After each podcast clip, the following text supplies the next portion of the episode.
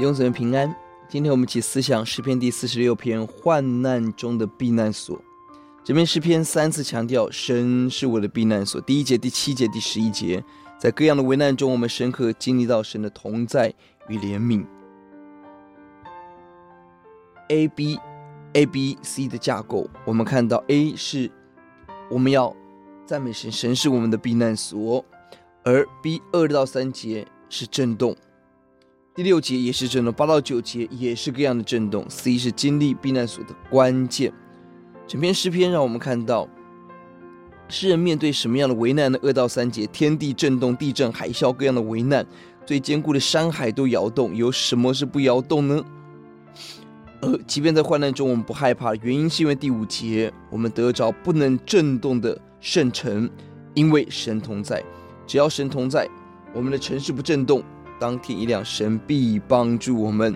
换言之，天亮之前，也许有一段时间没有亮光，没有帮助，没有 喜乐。但就在这样的危难中，我们有极大的信心，却去来跟随神。为什么神帮助我们？第四节，因为这城是至高神居住的所在，河流使我们欢喜。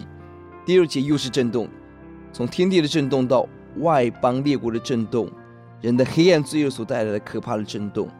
而第七节是一个小节，神同在，神是雅各的神，是我们的避难所。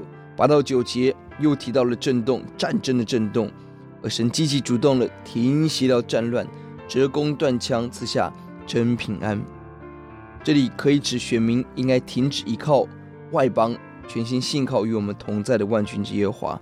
第十节是要节，你们要休息，要知道我是神。我必在外邦中被尊崇，在遍地上也被尊崇。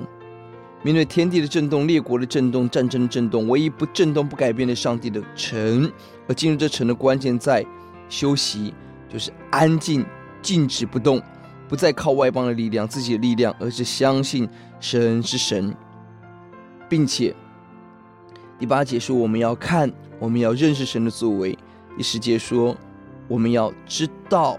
他是神，知道是深刻承认、尊重、亲密的认识。我们要知道他是我们的神，他在列邦中被尊崇的神。而最后一个动词是尊崇。神如何在外邦遍地中被尊崇？关键在神的神要先在他选民的身上被尊崇得荣耀。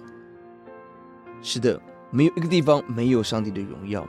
愿神帮助我们，让我们休息，目的是为了让我们。看神奇妙的作为，看使我们可以深度的知道神，知道神使我们选择尊崇神。我们来祷告，耶稣，愿你恩待我们，在我们环境变动、四周改变的时候，让我们抓住不动摇、不震动的国，就是耶稣你自己。谢谢主，听我们的祷告，奉耶稣的名，阿门。